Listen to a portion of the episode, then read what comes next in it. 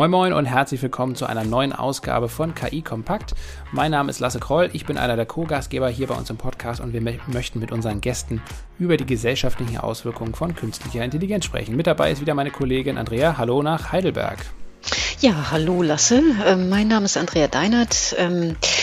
Wir moderieren ja durch den Podcast. KI Kompakt ist für den Lasse und mich äh, ein Argument für KI-Entscheider, für KI-Zweifler, für KI-Philosophen, für KI-Denker und für KI-Mitdenker und natürlich auch für die KI-Umdenker. Und natürlich äh, haben wir hier viele spannende Fragen, die wir mit unseren Gästen diskutieren möchten. Wie zum Beispiel die Frage, wie lernen Maschinen eigentlich voneinander? Was bedeutet künstliche Intelligenz? Inwiefern unterscheiden sich die intelligenten Anwendungen von herkömmlicher Software und welche gesellschaftliche Relevanz haben diese Anwendungen in Zukunft auf unsere Arbeitsplätze? Aber vielleicht auch auf die Frage, wie KI dann irgendwann ähm, ja, gefährlich sein könnte und die Macht über uns Menschen und die Gesellschaft übernehmen könnte. Also viele spannende Fragen, die wir hier im Podcast diskutieren. Heute geht es um Hate Speech und wir haben zwei spannende Gäste mit an Bord, die wir gleich vorstellen. Viel Spaß beim Zuhören mit einer neuen Folge von KI Kompakt. In dieser Folge wollen wir wissen, ähm, wie es um den Hass im Internet bestellt ist. Das Stichwort lautet Hate Speech und wir wollen einmal erfahren, ob Algorithmen gegen Diskriminierung helfen können und welche Nebenwirkungen sie vor allen Dingen haben. Dazu fragen wir aber nicht unseren Arzt oder Apotheker, sondern zwei Gäste, zwei Gästinnen, um genauer zu sein. Mit dabei sind nämlich heute wieder zwei Damen, die es wissen könnten. Sonja Hauks arbeitet bei SAS und leitet dort vor allem digitale und KI-Anwendungen ähm, die sich noch im Prototyp-Status befinden. Aber sie ist auch Mitgründerin des Women Initiative Networks bei SAS und ihren Alltag kann man vielleicht so zusammenfassen, dass sie sich um schräge Typen kümmert. Ihr Metier sind die Gender Biases, auf Deutsch Vorurteile gegenüber einem oder einer anderen. Und weil sich diese Form der Voreingenommenheit zwangsläufig auch in Algorithmen schleicht, denn Menschen programmieren sie ja, ist sie genau die richtige Expertin für diesen Dialog mit Sophie Achermann. Ja, und das ist unser zweiter Gast in der Runde, Sophie Achermann. Sie hat die Plattform Stop Hate Speech ins Leben gerufen. Dabei geht es um ein kleines Hündchen, das den Hass aus dem Netz apportiert quasi. Sophie ist eine leidenschaftliche Verfechterin der freien Rede, aber sie sagt, das Internet kann auch zur Falle werden, wegen seiner Anonymität nämlich, weil die Menschen eben äh, vielleicht Dinge sagen, die sie sonst äh, im realen Leben nicht sagen würden, wenn man sie direkt erkennt. Ähm, gab es früher diese soziale Zensur oder diesen, äh, ja, diesen sozialen Druck, den, äh, dann fällt dieser teilweise weg heutzutage und deswegen bezeichnet sie sich selbst eine, als eine Schweizer Aktivistin, weil sie eben primär dagegen vorgeht. Sie ist Geschäftsführerin des Schweizerischen Frauendachverbandes Alliance F, Co-Leiterin der Projekte Helvetia ruft und sie sitzt im Beirat des Schweizer Conscious Influence Hub und hier geht es um Respekt, Empathie und Transparenz im Influencer-Marketing in den sozialen Medien. Ja, Sophie, ähm, welche Form von Biases musst du denn für dich, musst du dir denn für dich selbst eingestehen? Denn diese Emotionen tragen wir als Menschen irgendwie dann doch alle in uns. Ja, genau. Ich denke, du hast es genau richtig gesagt. Ich glaube, kein Mensch ist frei von irgendwelchen Voreingenommenheiten. Das wäre ja auch schwierig zu erwarten. Und ich finde es eigentlich genau spannend, hier sich zu überlegen, dass ich denke, wenn wir Algorithmen schaffen können und von Anfang an mitdenken, dass diese keine Biases haben sollten und wie wir konkret dagegen vorgehen möchten, dass ich überzeugt bin, dass eigentlich so ein Algorithmus im Endeffekt eigentlich fairere Entscheidungen treffen könnten, weil genau diese Entscheide nicht mehr davon abhängig sind, ob ich persönlich jetzt irgendwie mit einer Personengruppe es schwieriger finde, zusammenzuarbeiten oder da irgendwelche ähm, Vorbehalte habe gegen die. Und ich denke, eigentlich könnten könnten Algorithmen da ähm, die große Chance zeigen und bilden, dass wir wirklich fairer damit umgehen könnten, wenn wir es dann von Anfang an richtig programmieren. Sonja, an dich die Frage, hast, kannst du dich an Momente erinnern, wo du bewusst oder unbewusst, wahrscheinlich unbewusst äh, diskriminiert hast und wo du dich vielleicht auch im Nachhinein darüber geärgert hast irgendwie? Ah, das ist eine spannende Frage. Ich glaube, ein Bias, der sehr häufig auftritt und den ich auf jeden Fall bei mir selbst auch feststelle, ist dieser Selbstähnlichkeitsbias. Also wenn ich jemanden vor mir sehe und der ist in irgendeiner Form mein jüngeres Ich, dann ähm, bin ich einfach wohlwollender eingestellt, versuche diese Person zu fördern ähm, und verliere vielleicht aus den Augen, dass auch Menschen, die ganz anders sind als ich, das verdient haben, ähm, fair behandelt zu werden und das Gleiche oder mehr erreichen können, nur weil sie mir nicht ähnlich sind. Sophie, du äh, beschäftigst dich ja mittlerweile sehr, sehr stark mit der Rolle des Hasses im Internet. Wann war für dich der Punkt gekommen, äh, wo du mehr oder weniger von, einem, von einer vielleicht passiven Nutzerin von Social Media Kanälen zum Beispiel zu, einem, zu, einer, zu einer aktiven Aktivistin geworden bist und gesagt hast, da muss sich etwas ändern? Das Thema beschäftigt mich jetzt wirklich schon einige Jahre. Ich denke, das war vor sechs Jahren, war ich an einer Konferenz in New York, an, an der Conventional Status of Women, also die Frauenrechtskonferenz, und durfte damals als Jugendvertreterin, was ich damals noch war, ähm, ein, eine Veranstaltung organisieren. Und dann kam ziemlich schnell dieses Thema auf. Ähm, Sexismus im Internet. Das war eine Zeit, wo wir wirklich viel gesprochen haben, schon über Rassismus im Internet, aber dass es da auch Sexismus gibt, das war irgendwie noch nicht so in den Köpfen der Menschen. Das kam dann wirklich erst später mit den ganzen MeToo-Bewegungen. Und ich habe ihn einfach mal in einem Saal von 50 jungen Menschen gefragt, ja, hat, wer hat dann alles schon mal Sexismus erlebt? Und da ging dann einfach ein Netz und da gingen alle Hände von den jungen, aktiven politischen Frauen nach oben. Und da habe ich gemerkt, okay, das bin nicht nur ich, das beschäftigt doch auch noch ganz viele andere ähm, junge Frauen. Und das war für mich so der Ausschlag, zu sagen, gut, ähm, da braucht es noch was, da müssen wir noch was tun, da gibt es noch ähm, Handlungsbedarf. Und Sonja, du beschäftigst dich ja auch mit Gender Biases, äh, mit Diskriminierung und Diversity. Welche Formen der Gender Biases sind dir denn besonders auffällig? Ähm, ich beschäftige mich viel damit, wie sich die ähm, Unterschiede zwischen Männern und Frauen auf die Karriere auswirken, also vor allem im beruflichen Umfeld. Und wir sehen einfach bei uns in der Firma, aber auch in vielen anderen Unternehmen, dass es immer noch sehr große Unterschiede gibt zwischen den Geschlechtern, wenn man sich verschiedene Karrierestufen anschaut. Also auf einem Einstiegslevel gibt es inzwischen auch in, auch in Technologiebranchen zum Beispiel schon viele Frauen. Aber je höher man kommt, ähm, was das Senioritätslevel angeht, desto geringer wird der Frauenanteil. Also die berühmte gläserne Decke ist immer noch da. Und das ist was, wogegen ich auch, also weshalb wir auch die Initiative gegründet haben, um, um da aktiv gegenzusteuern. Sonja, würdest du denn sagen, dass man äh, dagegen mit KI ankämpfen kann oder sagen wir es mal einfach allgemeiner mit neuen Technologien oder was äh, mit, mit der Entdiskriminierung von Algorithmen auch bei euch in der Firma? Ich denke, ähm, das hat zwei Seiten. Also wie Sophie schon gesagt hat, Algorithmen können durchaus fairer sein. Man muss sich dann aber im Design und in der Entwicklung von vornherein darum kümmern. Und das heißt, man muss Diversität, Gleichstellung, Biasfreiheit als Priorität behandeln. Und man sieht ja heute schon in Unternehmen, dass das häufig eben nicht diese Priorität bekommt. Sonst wären wir, denke ich, in einer anderen Situation. Und das heißt auch, also Algorithmus, Algorithmen einsetzen allein ist einfach nicht die Lösung, sondern es geht darum, sich damit zu beschäftigen, diesen Schwerpunkt zu setzen und sich ganz bewusst zu machen, welchen Bias Entscheidungen enthalten können und der aktiv gegenzusteuern. Sophie, was denkst du denn, wie man diese Biases in einer Datenlage ausmerzen könnte? Ähm, habt ihr da schon Forschung angestellt? Denn ihr seid da ja doch recht erfolgreich mit eurem äh, Bot-Doc. Ähm, wie geht ihr denn da vor? Ich glaube, wir haben das genauso gemacht, wie wir das gerade eben gehört haben. Wir haben wirklich von Anfang an uns genau überlegt, wie können wir das schaffen, einen Algorithmus zu trainieren, der dann wirklich auch ähm, die, die, Gesellschaft, das, die Gesellschaft wirklich abbildet. Und das, was wir gemacht haben, ist zu merken, dass wir selber mit unseren Biases nicht das alleine programmieren können, sondern wir haben das eigentlich outgesourced an die Gesellschaft. Wir haben da viele Aufrufe gemacht an alle Menschen, die mithelfen wollten und haben eigentlich mit der Gesellschaft zusammen diesen Algorithmus programmiert. Was wir dann gemacht haben, ist, dass wir bei der Abfrage wir haben zwei Sachen gemacht. Einerseits haben wir eine Applikation programmiert, das ist wie ein Tinder für Hate Speech, wo uns die Menschen sagen konnten, ob in ihrem Empfinden was Hass ist oder nicht. Sie konnten dann so swipen. Und in der anderen Geschichte haben wir die Leute auch gefragt, hey, wer bist du, wo kommst du her, was ist deine politischen Überzeugungen, lebst du auf dem Land, auf der Stadt, dass wir auch am Schluss wie sehen konnten, okay, ähm, wir haben vielleicht etwas zu viele, ich sage jetzt mal, ähm, junge grüne Aktivistinnen und wir haben etwas zu wenig 50-jährige Männer, die der FDP nahestehen. Und so konnten wir dann auch wiederum gewichten und zu sagen, okay, die Menschen, die wir vielleicht zu, wir in der Gewichtung ein größeres Gewicht geben und probieren so, so nahe möglich irgendwie an diese Gesellschaftsnorm heranzukommen.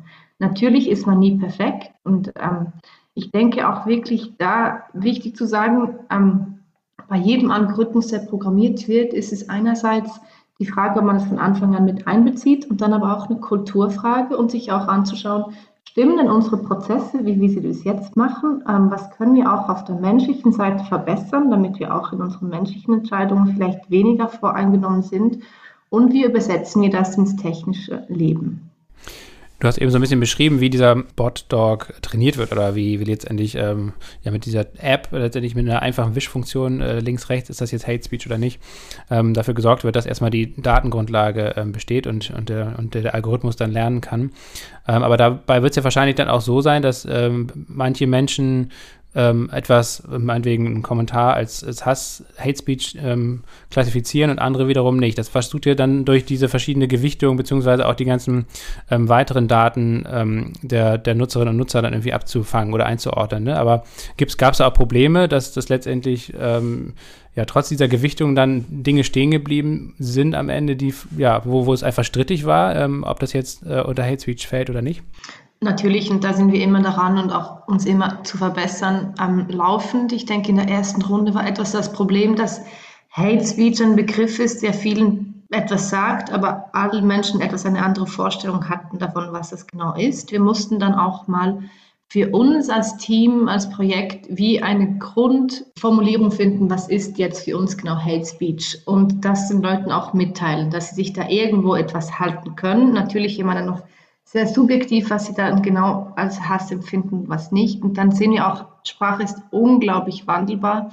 Ähm, vor eineinhalb Jahren war Covid-Idiot noch, hat, hätte kein Mensch verstanden, was das ist. Sprich, die Sprache entwickelt sich und das heißt, wir müssen auch da mit der Zeit auch schauen, okay, ähm, was gibt es für neue Wörter, wie, wie bringen wir diesen in den Algorithmus, dass der das überhaupt erkennt. Und ich denke, Covid war wirklich ein spezielles Lernpferd für uns, wie in kürzester Zeit eigentlich ein halbes Wörterbuch neu entschieden ist mit neuen Wörtern, die wir nicht gekannt haben vor eineinhalb Jahren. Und da, da sich Sprache wandelt, müssen wir da auch immer wieder nachtrainieren und State of the Art bleiben. Wir haben jetzt über Sprache gesprochen, Sonja. Ähm, kannst du dir überhaupt eine Gesellschaft ohne Diskriminierung vorstellen, letztendlich auch trotz vielleicht technischer Hilfsmittel wie einem Algorithmus, aber auch das ist ja trotzdem nach wie vor erstmal menschengemacht und überall da, wo Menschen sind, ähm, hat zumindest rückblickend bisher immer war es so, ähm, auch Diskriminierung stattgefunden.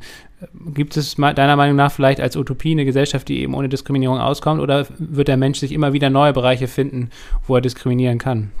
Also ich glaube, der einzelne Mensch an sich ist nie diskriminierungsfrei, weil er einfach durch seine persönlichen Erfahrungen, durch seine Vorgeschichte, durch seine eigene Person bestimmte Präferenzen hat und dadurch automatisch andere diskriminiert oder mit Bias ausgestattet ist.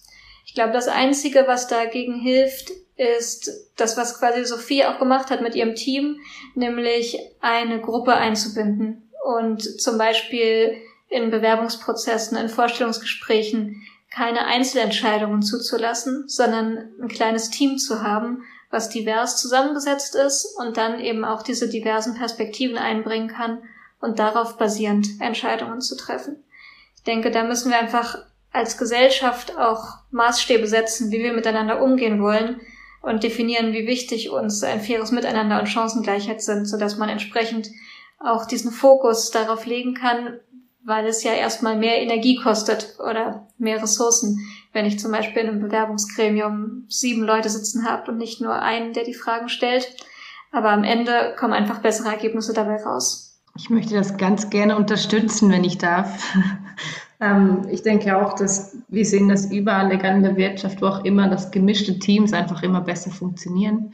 Ähm, es ist etwas wie im Fußball. Es nützt niemandem, wenn man elf Stürmer, Stürmerinnen hat auf dem Platz. Auch da braucht es die Verteidiger, man braucht den Goalie, was auch immer.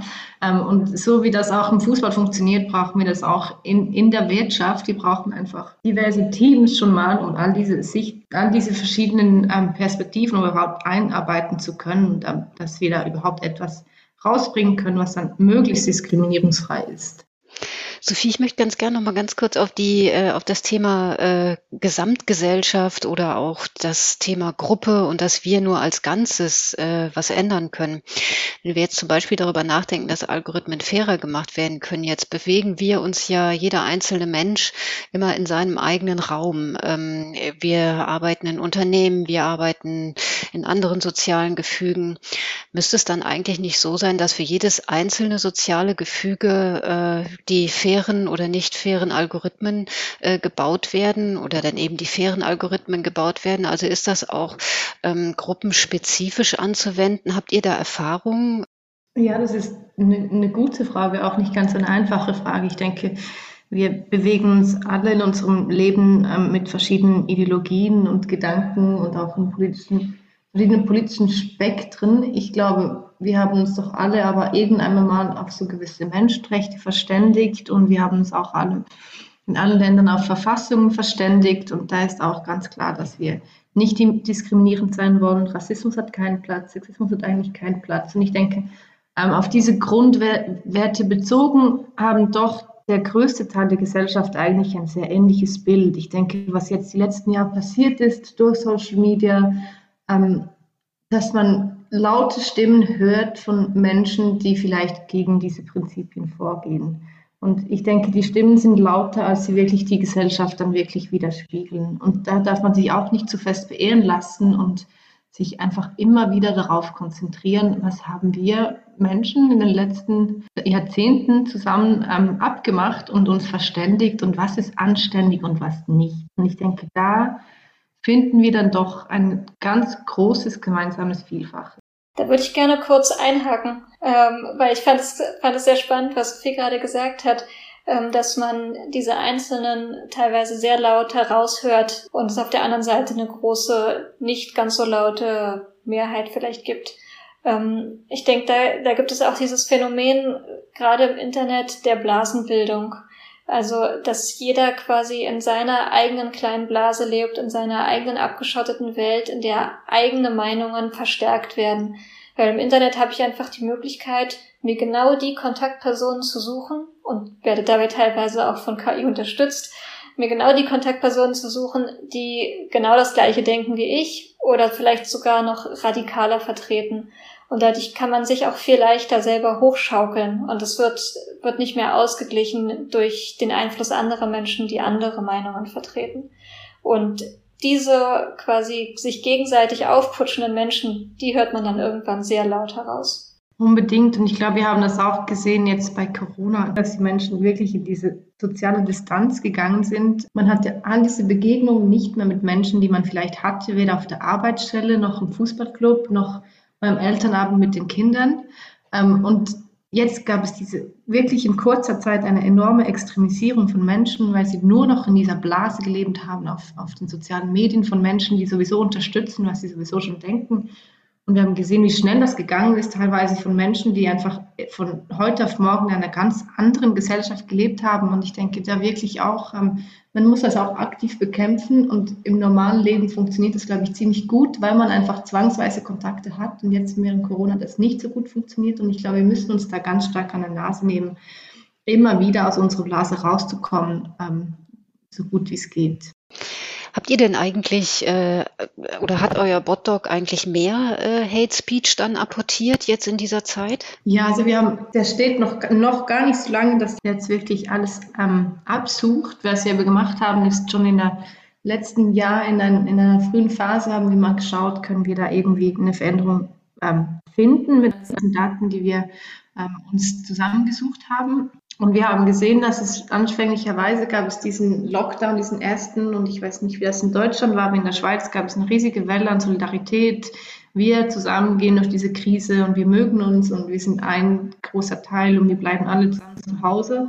Und das ging dann doch ziemlich schnell weg. Und dann haben wir gesehen, gab es wirklich einen steilen Anstieg an Hass. Ähm, der kam dann ziemlich schnell, mal so nach ein paar Wochen, und der ist jetzt einfach schlicht geblieben. Aber es kamen halt dann auch wirklich, und das muss man auch ernst nehmen, ganz viele Existenzängste dazu und ähm, Leute, die wirklich mit dieser Krise in eine eigene Krise gerutscht sind. Und ich denke, auch da Das davon muss man auch ernst nehmen, ähm, finde aber auch, dass man doch immer auch in jeder Krise auch immer noch anständig bleiben sollte miteinander. Und das habe ich doch sehr vermisst die letzten Monate, dass dieser Ton mindestens in der Schweiz noch einmal wahnsinnig viel strenger und schlimmer geworden ist. So.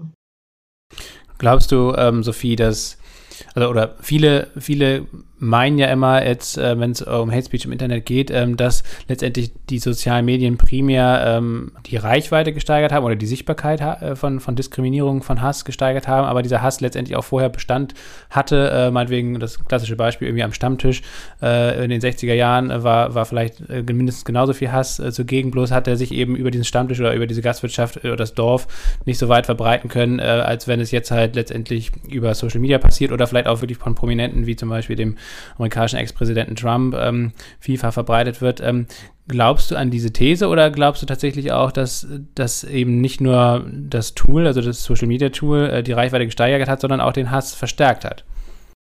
Ich glaube schon, dass die Algorithmen den Hass massiv verstärkt haben, ähm, weil auch die sozialen Medien leben von dieser Kontroverse ähm, und dass sie wirklich auch, und das sind nicht nur die sozialen Medien, auch die, die herkömmlichen Medien mit ihren Kommentarspalten, ein, ein Hasskommentar oder ein möglichst provokanter Kommentar, der macht, der hat dann wieder mehrere Kommentare und das sind dann Klicks auf einen Artikel und das ist dann einfach auch wiederum Geld. Das heißt, wir machen im Moment Geld mit hasserfüllten Inhalten.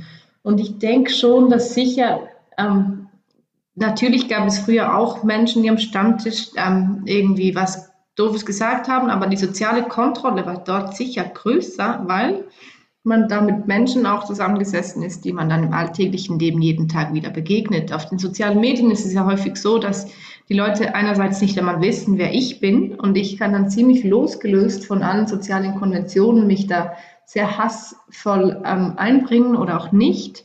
Und diese soziale Kontrolle, die fehlt komplett im Internet. Und was auch im Offline-Leben wirklich häufig der Fall ist, und das erlebe ich mindestens so, Gott sei Dank noch, dass wenn jemand wirklich massiv diskriminierend ist im Offline-Leben, ähm, im Tram zum Beispiel, dass dann immer jemand aufsteht und sagt, hey, nein, so, macht, so geht das nicht hier. Also die Leute haben eine Zivilcourage im Offline-Leben, die aber im Online-Leben komplett fehl am Platz oder einfach wirklich gesucht werden kann. Und da denke ich, dass auch wiederum diese Anonymität wahnsinnig wichtig ist, weil die Leute sich schlicht nicht verantwortlich fühlen, weil sie Benno 52 auf Twitter halt nicht kennen und denken, gut, was auch immer der sagt, hat mich nichts anzugehen und das dann einfach so unwidersprochen stehen lassen. Und das gibt dann auch diesem Tweet, diesem Kommentar auch wieder eine gewisse Legitimität, weil niemand sagt, nein, wir sind nicht einverstanden damit.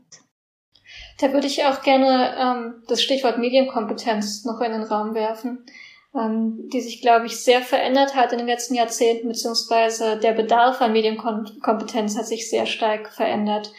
Wenn ähm, ich jetzt vor mehreren Jahrzehnten am Stammtisch saß, dann haben wir ja trotzdem im Wesentlichen irgendwie Zeitungen gelesen und dann gab es noch Gerüchte, die gestreut wurden. Aber damit haben sich die Quellen dann auch erschöpft.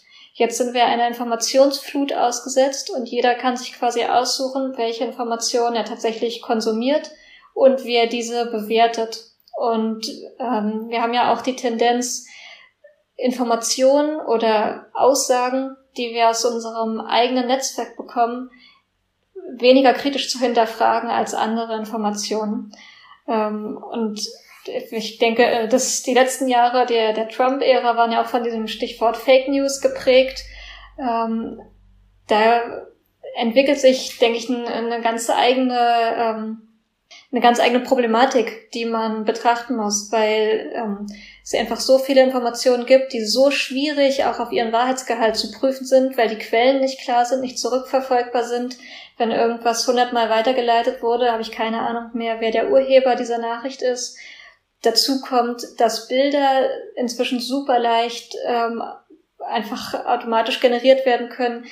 Was heißt, man kann sich auch nicht mehr darauf verlassen, wenn ich von irgendwas ein Foto sehe, dass das ein Beweis ist eigentlich kann man sich nicht mal mehr darauf verlassen, wenn man ein Video sieht, dass es ein Beweis ist, weil die inzwischen alle auch computergeneriert oder zumindest manipuliert sein können. Ähm, du hast eben angesprochen, genau, äh, Donald Trump.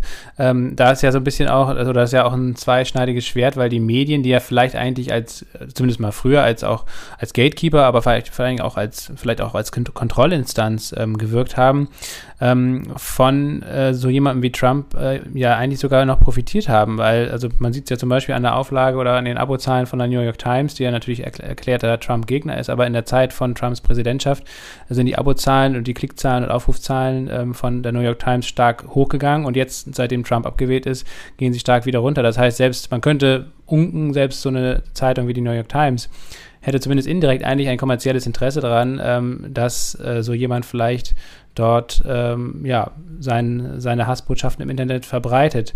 Ähm, wie siehst du, Sonja, dieses Wechselspiel äh, zwischen den klassischen Medien und, und Social Media auf der anderen Seite? Wie verstärkt sich das gegenseitig vielleicht auch? Ja, ich glaube, das ist ein sehr guter Punkt, den du ansprichst. Die, die klassischen Medien haben ja häufig noch zumindest im Hintergrund den Auftrag oder den Anspruch auch an sich selbst, objektiv und neutral zu berichten. De facto, ich meine, wir hatten, wir hatten es heute schon, niemand ist neutral, niemand ist objektiv, jeder hat einen Bias. Und entsprechend hat auch jedes Medium seinen eigenen Bias und seine eigene Nicht-Neutralität oder seine eigene Subjektivität. Und diese Verstärkung, ähm, dass eben dann auch bestimmte Dinge ähm, medienwirksamer sind, zu mehr Klicks, zu mehr Auflage führen, die gibt es sicherlich. Ähm, das ist letzten Endes dann, denke ich, eine Frage des Anspruchs, zum Beispiel einer großen Zeitung oder eines Fernsehsenders an sich selbst, ähm, wie er das schafft, dieser Versuchung zu widerstehen, möglichst reißerisch Schlagzeilen zu pushen. Sophie, glaubst du denn, wenn du mal den Blick in die Zukunft wirfst, ähm, dass man dem ganzen Problem entgegentreten kann? Oder sind das alles nur viele kleine Tropfen auf einen riesen, riesengroßen heißen Stein? Ähm, gute Frage. Ich denke, es kommt ganz darauf an, wie, wie optimistisch ich am Morgen aufgestanden bin. ähm, es gibt durchaus Tage, wo ich denke, nein, das kann nicht sein. Egal, was wir machen, eigentlich haben diese sozialen Medien eine Monopolstellung und solange sich die nicht bewegen, haben wir keine Chance. Und dann merke ich doch auch immer wieder, und ich glaube, das wird jetzt auch über die nächsten Jahre und Monate auch immer wieder klarer, aber ich hoffe auch, dass da mehr Forschung betrieben wird. Wir selber sind daran, ein, ein großes Twitter-Forschungsprojekt aufzugleisen für in diesem Jahr, um auch zu schauen, okay, welche Arten von Counterspeech Gegenrede wirkt wirklich auch so das erste, was wir herausgefunden haben, aber das ist wirklich noch überhaupt nicht großwissenschaftlich ab, ähm, abgestützt, ist, dass Empathie sehr viel nützen kann im Internet, was eigentlich nicht überraschend sein sollte, weil es im, normalen Leben auch und im Offline-Leben auch so ist. Und ich denke ähm, doch, dass wir die Menschen einfach auch stark in die Verantwortung nehmen müssen, ihnen sagen müssen, hey, das Internet ist auch ein öffentlicher Raum und ihr seid genauso im Internet verantwortlich dafür, was geschrieben ist, wie ähm, auf dem Gehsteg draußen. Und ihr müsst diese Verantwortung selber auch übernehmen. Und ich glaube schon, dass es da sicher das letzte Wort nicht gesprochen ist und wir ganz sicher nicht aufgeben dürfen. Weil gerade auch in der Schweiz, wir leben in einer direkten Demokratie, wir haben alle paar Monate Abstimmungen, wir dürfen uns, müssen, dürfen uns häufig äußern zur Politik und der Ton ist jetzt so verschlimmert worden, dass sich Politiker nicht mehr auf die Straße wagen, weil sie Morddrohungen bekommen. Das ist ganz untypisch für die Schweiz, die sich eigentlich damit brüstet, dass sogar unsere Bundesrätin ohne Polizeischutz rumlaufen dürfen. Also unsere Angela Merkel, die laufen frei auf der Straße rum, die werden nie begleitet von der Polizei. Das hat jetzt geändert die letzten Monate ähm, und das erschüttert ganz viele Leute ganz stark in der Schweiz. Und ich glaube schon, dass eigentlich wir müssen dieses Gefühl ähm, etwas etwas locken und den Leuten sagen, gut, wenn ihr das nicht wollt, dann ist es auch eure Verantwortung, ähm, hier etwas dagegen zu machen. Und heute habe ich einen sehr optimistischen Tag und denke, da ist das letzte Wort noch nicht gesprochen. Äh, du hast eben auch, äh, Sophie, über Anonymität gesprochen. Anonymität war ja lange Zeit irgendwie auch so ein Heizversprechen oder, oder so eine Hoffnung, die auch mit dem Internet verbunden war, dass man eben, dass Dissidenten oder Dissidentinnen ähm, anonym Missstände aufdecken können und äh, dass das Internet eben auch viel, viele Chancen birgt. Mittlerweile ist man da ja mal so, vielleicht so ein bisschen weg, beziehungsweise man hat auch viele negative Seiten davon kennengelernt. Meinst du, dass Anonymität im Internet in der Form, wie wir sie jetzt haben, äh, überhaupt eine Zukunft haben kann? Ich glaube, man muss sich ganz gut überlegen, wo die Anonymität ähm, sinnvoll und richtig ist und auch ähm, bestehen muss, darf, weil, weil ich auch denke, dass es datenschutztechnisch auch nicht okay ist, wenn da alles immer nachverfolgt werden kann. Ich glaube, dafür muss man sich auch ganz stark einsetzen. Andererseits gibt es aber, ich denke jetzt gerade an Zeitungen, aber auch an soziale Medien auch, wie bei jedem anderen Ort darf es Regeln geben und ich finde, mit Klarnamen hinzustehen, ähm, soll in gewissen ähm, Ausmaßen möglich sein. Ich glaube, man muss einfach den Menschen ganz klar, ganz klar beibringen, dass diese Anonymität sie nicht daran hindern darf, ähm, in Dialog zu treten mit einer Person. Ich glaube, das wäre mir vor allem wichtig. Ich glaube, wenn jetzt Person A, B eben das schreibt, dass ich dann weiß, okay, auch wenn ich diese Person wahrscheinlich nicht kenne, ich muss mich trotzdem darum tun. Ich glaube, dort müssen wir am Verständnis von Anonymität ganz stark arbeiten mit der, mit der Gesellschaft. Sonja, vielleicht äh, zum Schluss mal an dich die Frage, was denkst du denn, wie Konzerne da helfen können? Lösen die das Problem oder sind sie nicht eigentlich das Problem an sich? Und ähm, wie reflektiert man denn eigentlich so im Netz äh, die Reaktionen, frustrierender Alltag, frustrierende Kommentare im Schutz von Anonymität? Wie sehen das denn Konzerne? Hast du da Erfahrung?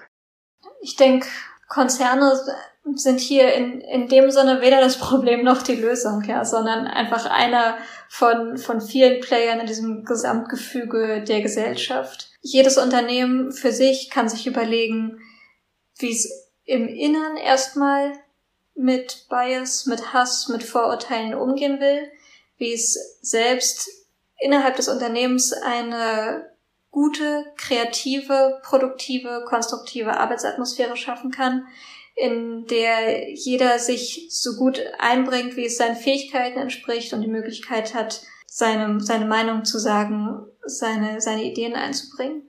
Das ist der, der Teil nach innen. Ähm, Konzerne können aber sicherlich, je nachdem jetzt in welcher Branche sie tätig sind, auch eine starke Auswirkung, Außenwirkung haben. Also sei es jetzt Technologiekonzerne, die sich eben damit beschäftigen müssen, wie ihre Produkte letzten Endes ihre Algorithmen ähm, Hass oder Verständigung fördern. Medienkonzerne ganz klar natürlich auch. Auch Konzerne, bei denen man jetzt quasi spontan gar nicht so sehr ähm, an Diversität denken würde, beispielsweise Banken oder Versicherungen, ähm, haben auch Potenzial, diskriminierend zu sein. Also ob jemand einen Kredit bekommt, ob jemand einen bestimmten Versicherungstarif bekommt, das kann alles äh, mehr oder weniger diskriminierungsfrei erfolgen. Und hier sind sicherlich auch alle Konzerne aus ganz, ganz vielen Branchen gefragt, sich so aufzustellen, dass sie alle Mitglieder der Gesellschaft gleichwertig behandeln. Sophie, vielleicht die abschließende Frage an dich. Wie kann dieses Zusammenspiel zwischen Zivilgesellschaft, äh, zwischen Konzern und natürlich auch der Politik funktionieren? Wer kann da so eine Art Führungsrolle übernehmen und die Initiative ergreifen? Also ich finde schon, dass es eigentlich ganz klar eine Aufgabe ist der Politik. Wir merken in der Schweiz, dass unser Parlament leider nicht wahnsinnig digital fit ist und dann häufig gar nicht so genau weiß, was sie damit anfangen sollen. Ich denke, das ist öffentlicher Raum und im öffentlichen Raum gibt es Regeln und im Moment gibt es auch ziemlich wenig Regeln für die Politik, äh, in, in, für, den, für, für den virtuellen Raum. Ich würde mir da mehr wünschen von der Politik grundsätzlich.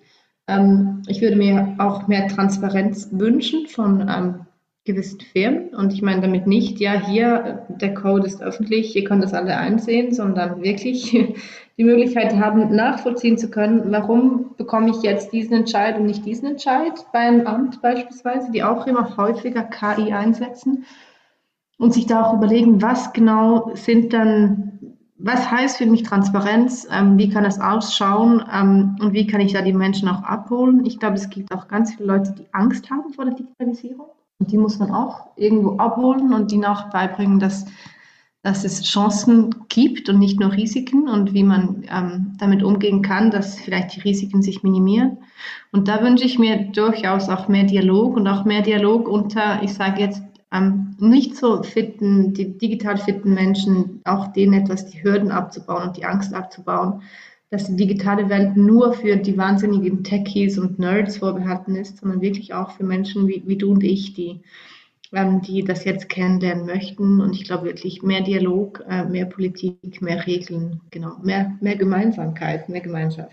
Und äh, mehr Medienkompetenz, wie Sonja auch schon angesprochen hat. Für alle Beteiligten wahrscheinlich auf jeden Fall. Unbedingt, Unbedingt. Ähm, vielen, vielen Dank, Sonja, vielen, vielen Dank, äh, Sophie, für eure Zeit und äh, für euren Besuch hier im Podcast und ja, dann für eure weitere Arbeit auf jeden Fall alles Gute. Vielen Dank. Vielen, vielen Dank. Danke für die Einladung. Das war es für diese Woche mit KI Kompakt. Herzlichen Dank fürs Zuhören. Wenn euch dieser Podcast gefallen hat, dann würden wir uns natürlich sehr darüber freuen, wenn ihr dieses Format im Freundes- und Bekanntenkreis oder auch unter Kolleginnen und Kollegen teilt. Bei Spotify, Apple Podcasts und allen anderen relevanten Podcast-Plattformen eurer Wahl könnt ihr den Podcast gerne abonnieren, damit ihr in Zukunft keine weitere Folge verpasst. Und eine gute Bewertung oder eine Rezension bei Apple würde uns natürlich auch sehr weiterhelfen. Herzlichen Dank natürlich auch an unsere Unterstützerin, die Firma SAS. SAS entwickelt KI KI-Anwendungen für unterschiedliche Branchen und Anwendungsgebiete. Und alle weiteren Informationen zum Podcast und natürlich auch zu den Produkten und Services von SAS findet ihr auf sas.de slash ki-kompakt-podcast oder in den Show Notes. Wir freuen uns auf die nächste Ausgabe in der kommenden Woche und wünschen euch bis dahin alles Gute. Ciao.